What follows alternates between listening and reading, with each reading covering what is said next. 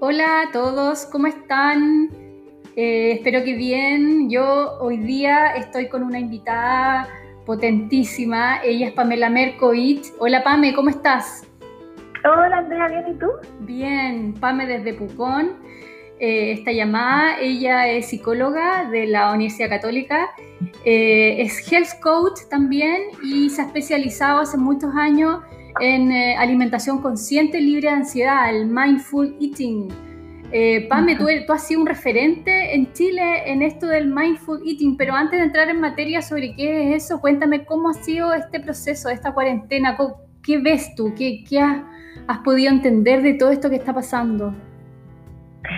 Sí, mira, primero que nada, yo creo que obviamente es algo que es difícil, ¿no? Que es difícil para todos, nadie está, nada está esperando una pandemia global, es como algo que nos sacó de, nuestras casillas un poco, entonces obviamente que es una situación para ponerle ahí toda la fuerza del corazón, la mente, ver cómo afrontar este momento, el alma, el espíritu, todo y, y, afrontar esa dificultad. Ahora creo que eh, además de, de eso y del miedo que podemos sentir de lo que nos puede ocurrir a nosotros o de lo que puede ocurrir con nuestros seres queridos y qué va a pasar con el mundo si la normalidad, la incertidumbre que tenemos, todas esas cosas, creo que también tiene una tremenda oportunidad para hacer un cambio de conciencia ya más radical. Muchas veces las personas que estamos en caminos de conciencia nos retiramos, hacemos tiempos de silencio, de, entrar hacia adentro, de ver qué es lo que estamos sintiendo, cómo queremos dirigir nuestra vida, conectarnos con espacios más profundos de nosotros mismos, encontrar un centro. Y creo que, que esto está también siendo una oportunidad para que todas las personas podamos hacer una reconexión profunda con nuestro interior para poder vivir con más sentido y ver qué es lo que realmente es coherente con con los anhelos más profundos que tenemos en, nuestro corazón, en nuestra alma, de cómo vivir en el tiempo limitado que tenemos en este planeta. O sea, fue una oportunidad porque la vida estaba demasiado rápida, ¿no? Mm, sí, y el planeta, o sea, yo creo que llegamos a niveles de destrucción eh, muy grandes de, esta madre tierra, ¿no? Que nos contiene, que nos da tantas cosas y que, que, hemos descuidado tanto y también muchos niveles de desconexión de nosotros mismos, de estar corriendo ahí tras los objetivos, contra el tiempo, eh, estar en el modo hacer y desconectarnos del modo ser eh, para poder sentir más profundamente quiénes somos, qué queremos, ¿no? y no el corazón. Así es, Pame. Cuéntanos un poco, antes de entrar en materia también, sobre, sobre la, ansiedad al comer. ¿Qué es lo que es mindful eating? El mindful eating, bueno, se traduce eh, desde su raíz, que es el mindfulness, que significa atención plena, conciencia plena, eh, a la alimentación. Entonces, es la alimentación con atención plena, con conciencia plena, que tiene que ver con poder ser consciente de eh, todo el proceso de la alimentación conscientes de nosotros mismos, de nuestros pensamientos, emociones y sensaciones físicas al comer, consciente del contexto y ahí vamos a, meternos a un ciclo de relación con la comida que es más amplio que solo lo que comemos, ¿no? Eh, vamos a entender por qué estamos comiendo, cuál es el tipo de hambre que está operando o gatillando nuestra alimentación, si son hambres reales, fisiológicas, sensoriales, cómo estamos comiendo de forma automática consciente, de dónde proviene lo que como, cuándo como, cuánto como. Eh, y entonces ahí vamos ampliando la conciencia a todos los pilares relacionados con la alimentación de modo de comer y vivir más conscientemente. Qué importante, porque hoy día nos damos cuenta de que la comida es, en el fondo, es el elemento eh, que es capaz de construir conversaciones, celebraciones. La mm. usamos también para, para, no sé, para cuando tenemos pena, ¿no es cierto? Se usa mm. como para todo la comida. Exacto, sí, eso es lo que le llamamos los alimentos del corazón o el hambre del corazón.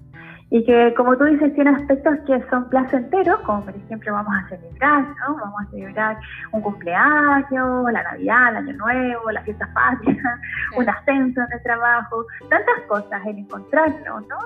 Pero también tiene ese, efecto regulador, que ya le llamamos como el comer emocional, que es cuando comemos para ayudarnos a sentar una emoción difícil, como puede ser la ansiedad, el miedo, el estrés en este momento, y ahí la comida eh, empieza a tener un rol terapéutico, de apoyarnos a lidiar con nuestras emociones.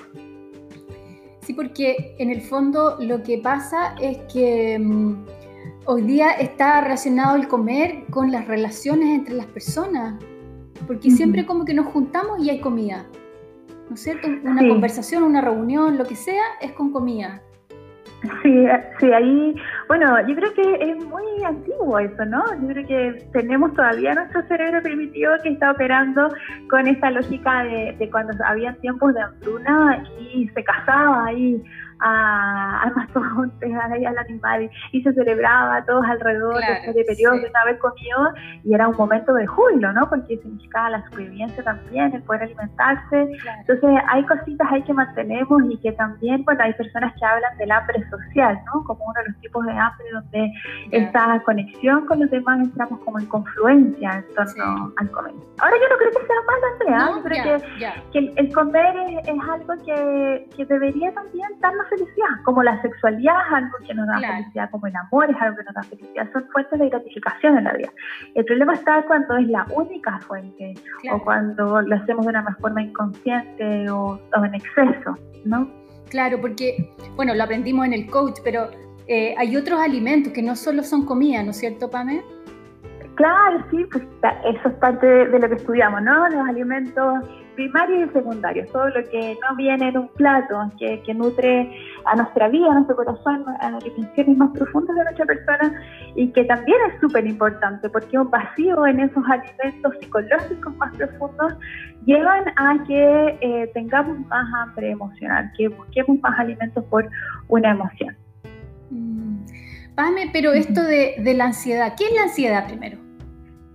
La ansiedad, eh, bueno, se habla de que es una, es una emoción, ¿no? Es una reacción eh, emocional, pero también psicofisiológica, o sea, es algo que se manifiesta en el cuerpo, una conexión mente-cuerpo donde a lo mejor yo puedo tener un pensamiento catastrófico del futuro, ¿no? Veo las noticias, veo que y esto va a empeorar en, no sé, dos meses más. Entonces yo ya veo un futuro oscuro y ahí mi cuerpo empieza a reaccionar y viene toda la activación ahí de la adrenalina, no la adrenalina, del cortisol, toda la bioquímica del estrés que lo que va haciendo es que nuestro cuerpo se prepare para ir a luchar o a huir o nos quedamos paralizados, ¿no? Que son como las raíces primitivas teníamos en torno a la supervivencia, que venía el león, entonces teníamos que estar súper alerta para que podamos sobrevivir. Entonces eh, es algo que, que se nos quedó ahí como un truco de nuestro cerebro, como que se quedó medio encendido ese piloto. Entonces le ponemos play y ya al tiro como que pensamos que viene león a, hay que a comernos y, cualquier... Eh, información que podamos recibir eh, va a activar el nuevo sistema haciéndonos sentir como que está en riesgo nuestra vida. Entonces está muy ligada la ansiedad a todo el sistema eh, de amenaza, todo el sistema de estrés, miedo, de tener eh, un miedo muy profundo de la propia supervivencia. Y eso es algo importante que podamos aprender a regular. ¿Y por qué la ansiedad, digamos, se, se calma? Porque en el fondo cada persona tiene algunas maneras de calmar la ansiedad. A lo mejor algunos encienden el cigarro, otros, no sé, ah. o, caer en, la comida. Pero ¿por qué siempre esa necesidad de calmarla y no con algo, digamos, que es como que nos ayuda y nos sana? Sí, bueno, es la misma base de toda la drogadicción, ¿no? Ah, eh, es la búsqueda de algún estímulo que sea lo suficientemente intenso eh, para que podamos dejar de experimentar el malestar que estábamos experimentando. Entonces tiene un rol como de anestesia emocional. Tiene que haber como una distracción, una evitación de la experiencia no placentera. Ah. Entonces nosotros estamos seteados como para buscar el, el placer con el mínimo dolor y el mínimo esfuerzo posible.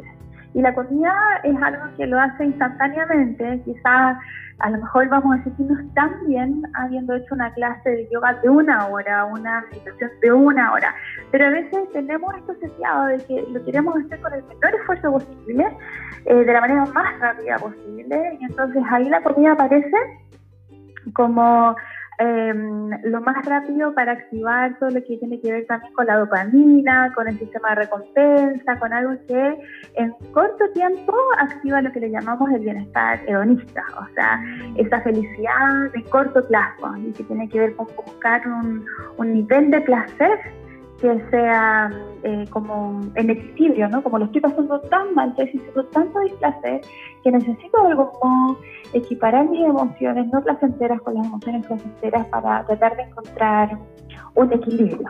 Y eso te lo entregaría, no sé, un chocolate, el azúcar, los carbohidratos, ¿no es cierto? Eso.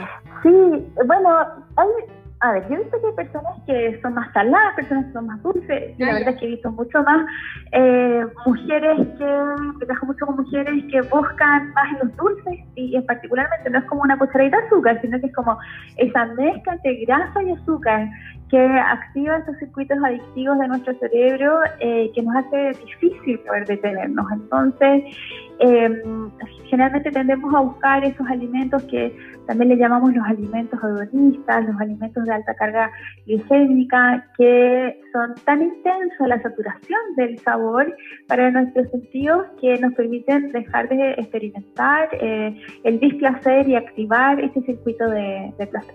De hecho, creo que había un componente que tenía el chocolate que, bueno, había que consumir como kilos de chocolate para experimentarlo, pero que secretaba algo muy similar a lo que se secreta cuando uno está enamorado.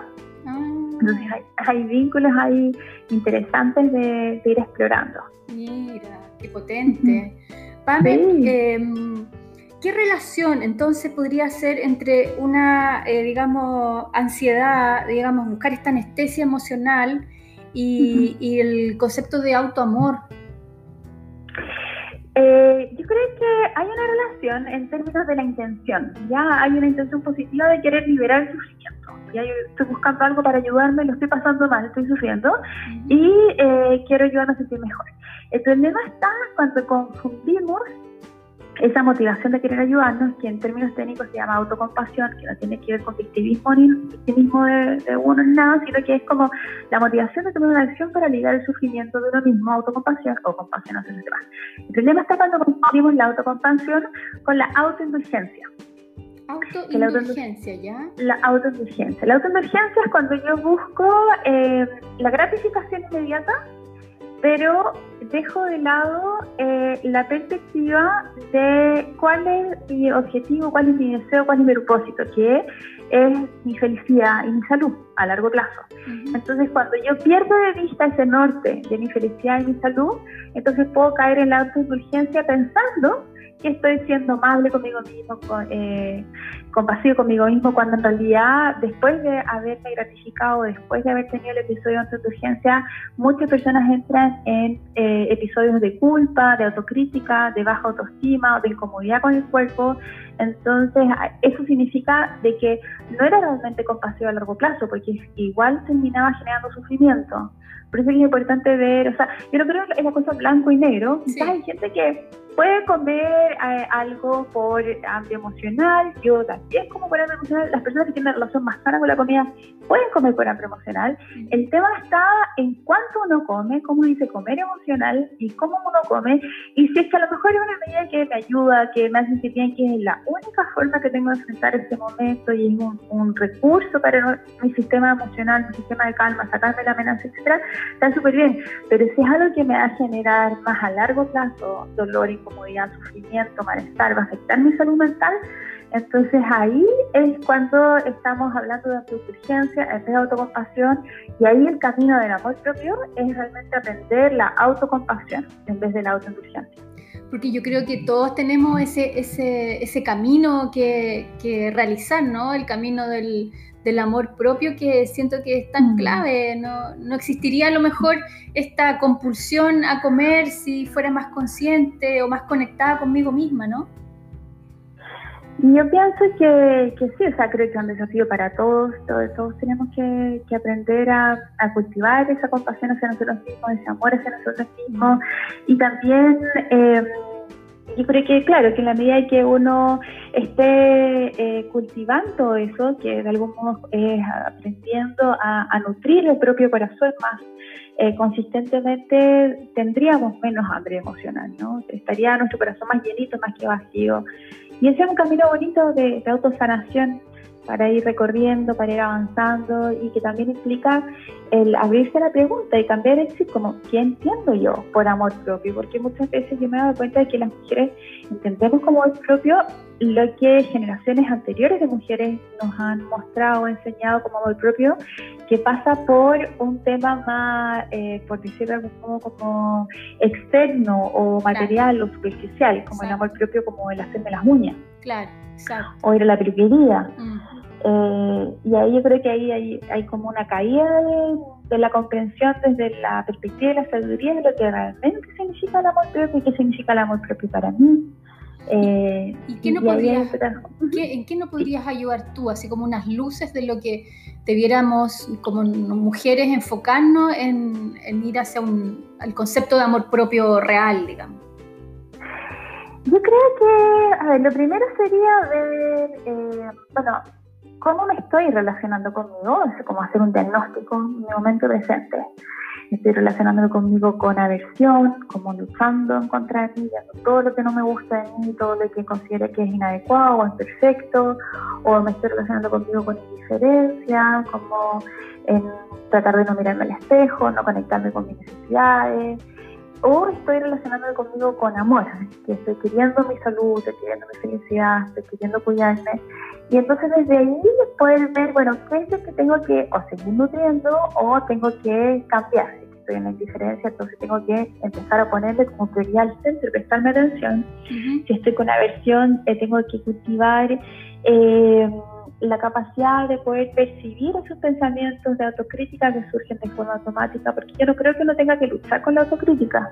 Es muy difícil, porque la autocrítica es, un personaje interno, un yo, una voz que, que, escuchamos muchas veces dentro de la mente sin estar psicópata, ¿no? o sea, sin estar como psicóticas, me refiero. Como, creo que muchas veces tenemos eh, yo hay sistemas que son perfectamente normales, pero que a veces están ahí como en la bodega, ¿no? Como están ahí guardados en el sótano y no tenemos ni idea que estamos conviviendo con eso. Entonces, primero es darnos cuenta que están ahí y no luchar contra eso, porque a veces empieza a grabarse, ¿no? Como empiezo a tratarme mal por tratarme mal. Claro. Entonces, es como, ya, ¿cómo desarrollo esta capacidad de poder estar atenta a mis pensamientos, a darme cuenta cuando me estoy tratando mal y ahí ser muy amable conmigo, como entendiendo que son raíces a veces muy profundas y antiguas, a veces repetimos lo que escuchamos de otras personas, de cuidadores, de adultos que estaban en la casa, a veces repetimos la falta de amor propio de nuestra madre o de nuestro padre.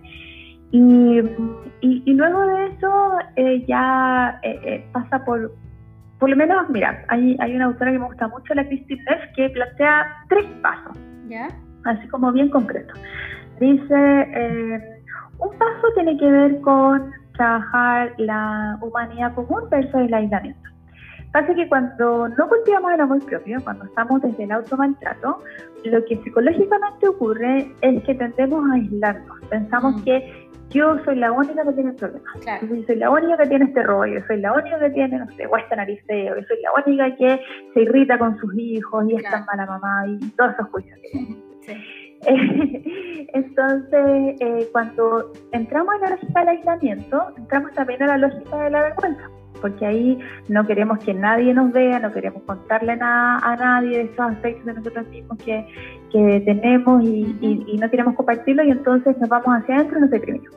Entonces, para salir de eso, hay que eh, trabajar con la humanidad común, entender de que eh, todas las personas tenemos aspectos de nosotros mismos que son difíciles que eh, somos humanas, no somos perfectas, y que estamos expuestas a la vulnerabilidad y el sufrimiento por el hecho de tener una existencia humana. Entonces eso es como algo como básico. Eh, quizás cuántas mujeres en el mundo están experimentando este, esta crítica a su cuerpo que yo estoy teniendo en este mismo momento. ¿ya? Y te aseguro que probablemente va a haber más del 90% que pueda estar viendo algo muy similar.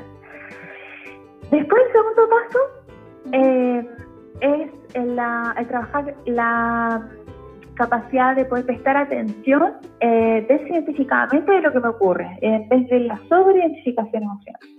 Eso, eh, eso tiene que ver con el mindfulness, que es la capacidad de ser autoconsciente de darme cuenta de mis pensamientos, mis emociones, mis sensaciones, eh, sin eh, convertirlo como, como en el drama de, la telenovela así venezolana, ¿no? Así como, ay, pues ya con eso, no sé. Entonces es como ver, ya, ok, esto que estoy sintiendo, bueno, a ver, ¿qué es lo que estoy pensando? ¿Qué es lo que estoy sintiendo? Mm. Y, cómo lo puedo mirar quizás con un poquito de eh, espacio, de distancia, como pensamiento.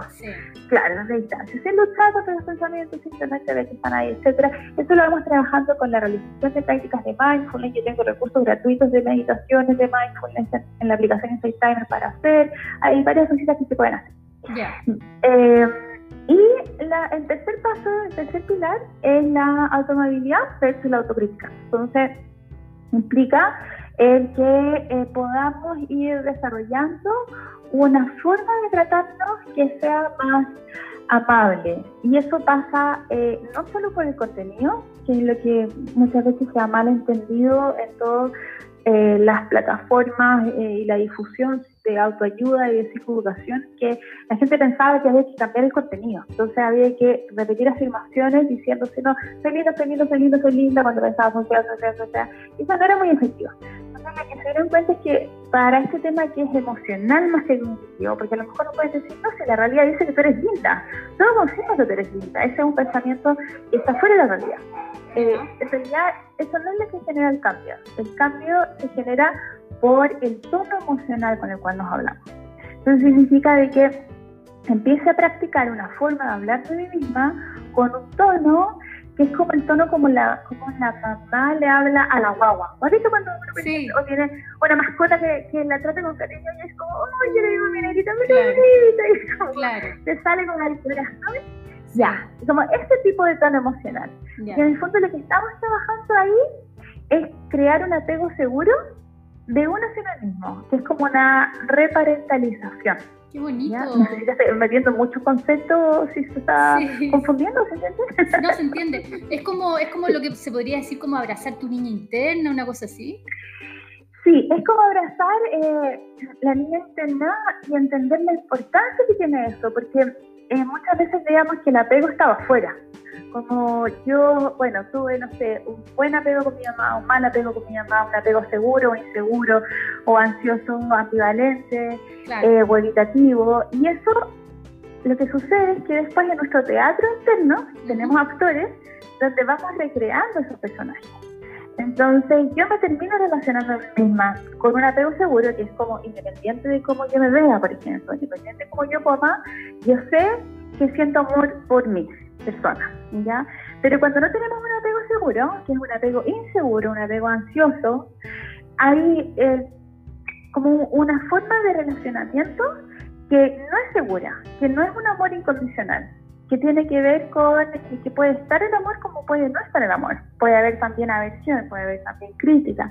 Entonces, ¿cómo empiezo a sanar eh, ese apego eh, en lo más profundo de mí conmigo, ese reparentalizarme o como también se le puede decir, amamacharme? Yo tengo una amiga que, que trabaja temas de paternidad y se habla del amamachamiento, ¿no? Amamachamiento, eh, ay, qué lindo. muy bonito. Y que explica cómo aprendo a ser mamá de mí misma desde mi adultez, mm, desde este momento y eso eh, es un indicador de sanación, que es que yo soy capaz de identificar mis necesidades emocionales o mi hambre emocional, tratando de entender qué es lo que yo me tengo que dar y me, y, me puedo dar y necesito, más allá de que en mi historia mis cuidadores lo, eh, lo hayan podido hacer o no lo hayan podido hacer. Claro, exacto.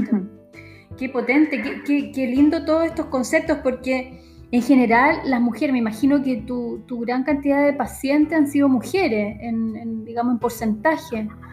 Eh, sí, siento que las mujeres estamos eh, en una autoexigencia tan eh, superior porque tenemos que cumplir muchos roles, tenemos mm. que lucir de cierta manera, como lo dicen algunos tipos de, de digamos, em, ¿cómo se dice? Como unas eh, estereotipos ¿no? de belleza. Eh, entonces no, nos exigimos demasiado. Entonces, qué, qué, qué importante estos tres pasos que nos acabas de, compartir. Em, sí, yo creo que, es verdad lo que dice Andrea, porque la sociedad ha sido eh, como muy, muy dura, muy exigente, muy perfeccionista con el rol de la mujer. Eh, y yo creo que gran parte de estos temas que estamos hablando, de que a uno le toca hacer un trabajo externo, a veces terapia, a veces buscar apoyo, talleres, coaching, etcétera, son cosas que tienen una raíz más social, cultural, política, eh, y que después a uno le toca como matarse su propio piojo, pero que, que tiene también una responsabilidad que es global. O sea, yo creo que si nosotros cambiáramos eh, el concepto de belleza, por ejemplo, en generaciones futuras, nuestras hijas, sobrinas, etcétera, que puedan sentirse que son completamente amadas, independientes, por ejemplo, de su belleza externa, como sucede muchas veces para los hombres, a lo mejor no tendrían que hacer tanto trabajo externo con, todos estos temas. Bueno, lo vimos mm. ahora en, la marcha del 8M, que me imagino que igual fuiste, yo creo que muchas fuimos a marchar mm, ese día. Eh, y ahí, bueno, las nuevas generaciones yo lo veía, eh, ya aceptándose eh, con su realidad de lo que somos y querámonos así mm. como somos. Exacto, la aceptación de la diversidad corporal también, que es algo muy importante que ahora se está posicionando mucho con esto del body positive y las diferentes tallas corporales. Y, y, yo creo que sí, que es un movimiento súper importante que volviendo al punto inicial también como de la oportunidad en este momento, mm. creo que, que son tiempos también para ver, bueno, ¿qué quiero cultivar en mi ser más profundo, no? Como más allá de seguir como con la misma ruedita en la máquina, de ponerle play a todo lo que yo estaba haciendo antes, que a lo mejor no está tan conectado con mis anhelos más profundos del corazón o del alma, y ahí ver como, bueno, ¿qué quiero nutrir en mi vida? ¿Qué es realmente importante? Más allá de, si cumplo o no cumplo con un rol social o con, no sé, o con cómo debería ser mi cuenta en Instagram o la comparación que haya con los demás o todas esas cosas que son como más externas, mm como ver, bueno, qué literalmente resuena conmigo, cuáles son mis fortalezas personales, cuáles son mis virtudes, cuáles son mis dones, qué quiero realmente potenciar en mi vida, qué quiero cumplir, qué tiene sentido, qué me haría crecer como persona y desde ahí construir el camino de la resiliencia, ¿no? Este camino eh, que, estudia la psicología positiva de qué es lo que fortalece a las personas que viven circunstancias difíciles y por qué algunas personas en circunstancias difíciles eh, de algún modo terminan eh, con un estrés postraumático, o se deprimen, se drenan, o hay personas que florecen. Entonces, ¿qué, tienen esas personas que logran eso? Y ahí también algo muy interesante de, aprendiendo sobre ese tipo de, investigación que se ha hecho. Sí, bueno, todas tenemos un camino en esto que recorrer y, y la idea es que hacerlo lindo y y digamos bien placentero, conectadas con nosotras mismas, porque tenemos un poder las mujeres que yo creo que eh, no hemos descubierto y es un tremendo poder hoy día. Mm, sí, yo creo que, cada vez hay más, hay más compañeras, hermanas, mujeres despertando. Eh, yo creo que estás habiendo un, cambio de chip, un cambio de paradigma. Ahora con todo lo que está ocurriendo, creo que las personas están buscando más que les hace sentido desde el interior, cómo, cómo abrirse a entender cómo funciona el mundo. Las personas que están abriendo... Eh, su, su a la espiritualidad, ¿no? Cómo funcionan leyes espirituales, cómo funciona eh, qué ser más profundo, qué es realmente importante en mi vida, o si dejo de existir, eh, cómo tengo el sentido de, de, quién yo soy, permanezco o no permanezco, o sea, preguntas filosóficas también profundas, yo creo que, que está habiendo un cambio del materialismo a la trascendencia. ¿Cuáles son esos pasos a la resiliencia? Ya. Eh, bueno, se dice que son seis pasos fundamentales para construir esta psicología que nos permite fortalecernos a partir de la dificultad. Ya. Y eh, uno tiene que ver con la capacidad de ser conscientes de nosotros mismos, la autoconciencia, que ahí entraría también en mindfulness, ¿no? De poder darnos cuenta de nuestros pensamientos, emociones, sensaciones, darnos cuenta de qué estamos, qué nos está pasando, como también ser capaz de poder orientar eh, nuestra interioridad hacia las metas, hacia los deseos, hacia los anhelos que tenemos y ahí entramos en un segundo paso que es la autorregulación. O sea, yo primero tengo que darme cuenta cómo estoy y otro segundo paso es la capacidad de poder manejar el cómo estoy sintiendo Entonces hay cómo cultivar el eh, cómo puedo ir gestionando lo que estoy sintiendo y ahí, sé, en mi caso, por ejemplo, eh, así empezar a aumentar los tiempos de meditación, que es algo que me ayuda mucho y que me ayuda a gestionar lo que estoy sintiendo de una forma positiva y pues dirigirme hacia lo que realmente es valioso y no quedarme como un día nomás. Y después tenemos eh, otro paso, tiene que ver con eh, lo que le llaman la agilidad mental, que es la capacidad de observar múltiples perspectivas frente a una situación. tiene que ver con la capacidad de ser creativa, de ser flexibles, de no repetir eh, en play todo lo que hacíamos antes, sino que buscar nuevas maneras, que es como un poquito lo que también tú me contaste que estabas haciendo, estás haciendo el podcast, estás eh, creando tus clases de yoga online, estás viendo alternativas de acomodarse y ajustarse, que yo creo que es súper importante, porque las especies dicen de que logran sobrevivir aquellas que tienen más capacidad de adaptación. Exacto.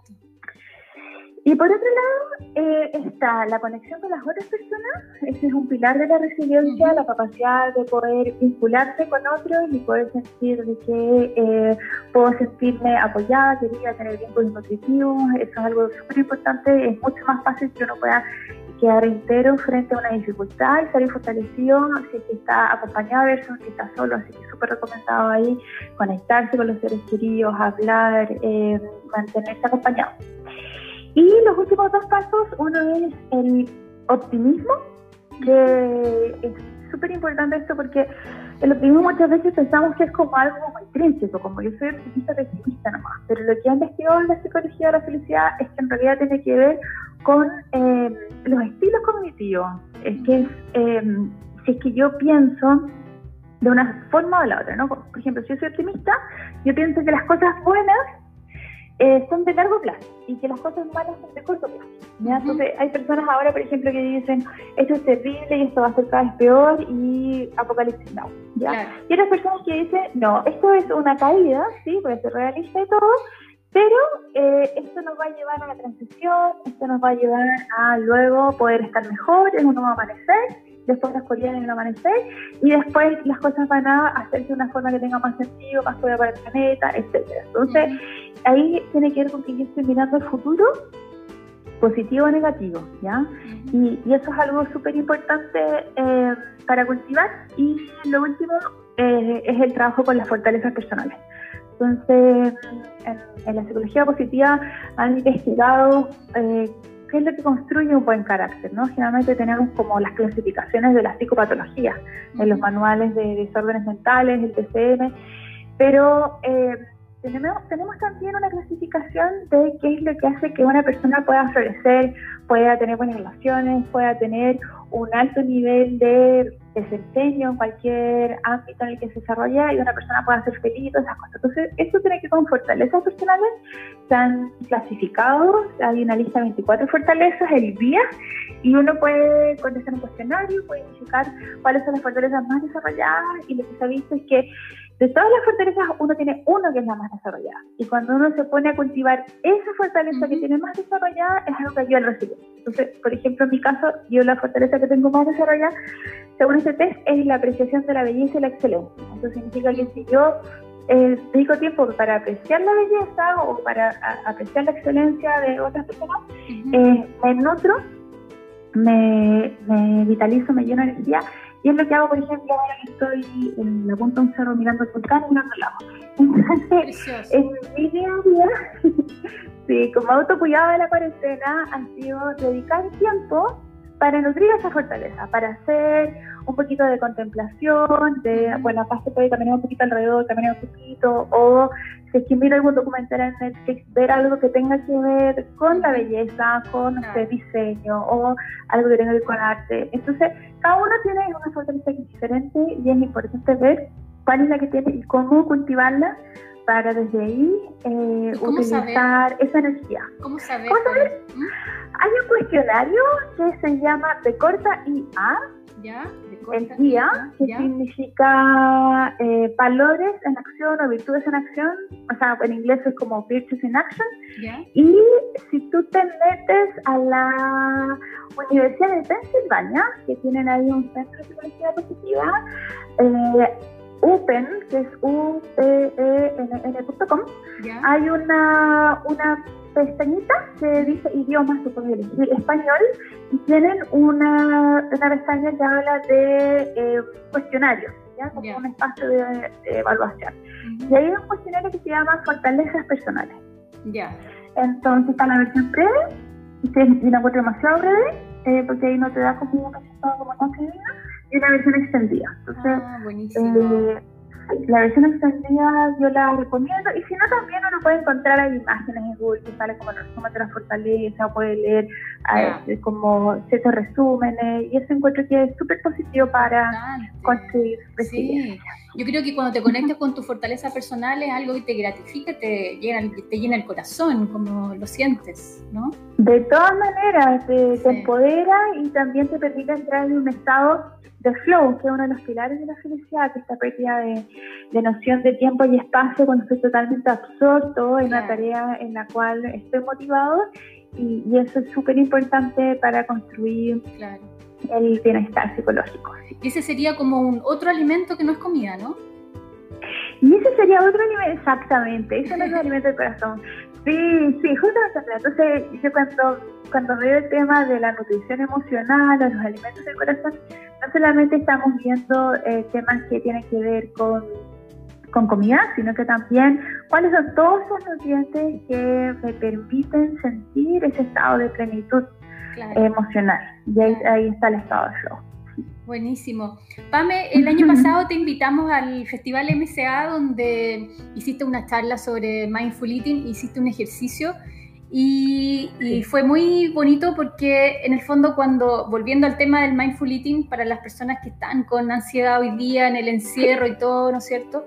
Em, hiciste un ejercicio que tenía que ver, digamos, con, conectar con los, todos los sentidos antes de comer. Cuéntanos un poquito de eso, así como unos tips para que la gente pueda, digamos, abordar hoy día en la cuarentena. Ya, súper. Eh, bueno, es súper importante el conectarnos a la hora de comer porque muchas veces podemos comer de forma automática, podemos comer viendo la televisión, el computador, el teléfono, y cuando comemos de forma automática perdemos la noción de cuánta cantidad estamos comiendo. Eh, también nos pasa de que seguimos sintiendo hambre. O sea, es como podemos comer, no sé, una bolsa de frita y al no darte cuenta lo que estamos comiendo, seguir metiendo la mano en la bolsa buscando más frita para darte cuenta que no te queda y, con ganas de seguir. Y eso tiene que ver con que es más difícil poder experimentar saciedad cuando comemos de forma inconsciente.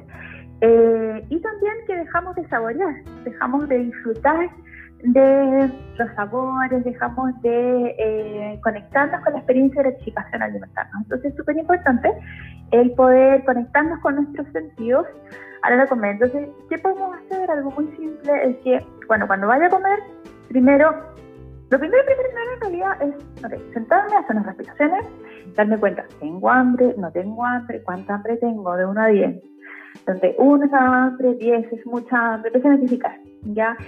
Eh, ¿Cómo está el estómago? Está vacío, está lleno, está repleto, necesita comida, no, necesita comida, como un poquito chequeando primero las hambres reales, las hambres fisiológicas. Y a la hora de comer, entonces conectarme con los sentidos y mirar, ya, cómo se ven los colores que hay en mi plato, mi alimento, las formas, las texturas, el aroma, eh, sentir, acercar, aunque dice Manuel de Carreño que no es muy eh, educado en la comida, pero yo creo que es súper necesario y un avance también muy animal. Entonces puedes sentir el aroma de los alimentos y poder degustar, poder em, experimentar los sabores como, como si fuera como la última cosa que tendría en la vida. Y como realmente eh, percibir con plena atención cada sabor que hay en la boca. Se me va a comer un pedacito de chocolate. Entonces, dejarlo ahí un poquito, sentir la textura, sentir los sabores. Eso es el arte de saborear, ya que es algo que está ahí entre la psicología positiva, ¿no? porque es algo que nos genera bienestar, pero también está en relación con el mindfulness, con esta capacidad de prestar atención del momento presente. Entonces, saborear, eh, porque eso nos va a gratificar mucho más versus a no haber practicado la capacidad de posesión de alimentos. No estoy entonces eh, como cómo nos estamos sintiendo a la hora de comer, podemos ir haciendo algunas respiraciones entre bocados, bajando un poquito el ritmo y si vamos así, si vamos un poquito más lento, podemos eh, más fácilmente poder sentir cuando aparece la saciedad y, y, si nos damos cuenta cuando aparece la saciedad, entonces no vamos a comer hasta nivel repleto y después vamos a sentirnos bien después de comer. Eh, y vamos a evitar el, el típico de pucha, comí demasiado, comí más de lo que necesitaba, me duele o me duele la guata o me siento pesado. Entonces, ahí lo que estamos buscando, más que algo restrictivo, es saber cómo me siento bien a largo plazo, que es la autocompasión. Cómo puedo sentirme saludable con un máximo bienestar eh, también después de comer. Y por ahí son algunas cositas como que podemos ir conectando. Pamela, tú tienes ah, harto contenido en tu página, estás haciendo, digamos, em, algún tipo de terapia online, me imagino. Me hablaste de una aplicación, ¿no? sí, bueno, varias cositas. Yo llevo varios años con el trabajo eh, online. Entonces, eh, tenemos una plataforma donde hay un curso intensivo que se llama Reaprender a Comer, donde uno puede cambiar ese chip de la lucha con los alimentos y la dieta y el estar como subiendo y bajando de peso, como, como controlando demasiado la alimentación y después estar como con el efecto rebote. Entonces buscamos un equilibrio con esto de reaprender a comer y em, tenemos también la opción de hacer procesos que sean un poquito más profundos, más largos, porque es un poquito más intensivo de un mes y podemos hacer un proceso ya más de alimentación emocional, de trabajando la relación con la comida, el manejo de la alimentación y la relación con uno mismo, la autoestima, la autocompasión y todas esas cositas. Y para eso vamos trabajando con programas de acompañamiento que pueden ser grupales, que pueden ser individuales, hay trabajo con un equipo. Y basta con que, mm, eh, bueno, se metan a a mandar un mensajito ahí por mi Instagram, con punto o que manden un correo al info arroba salud y y ahí les podemos contestar y mandar toda la información de, los actuales servicios para poder acompañar, eh, como apoyarlos a cuidar mejores. Buenísimo. Ahí también en tu canal de YouTube veo que tienes alguna también contenido.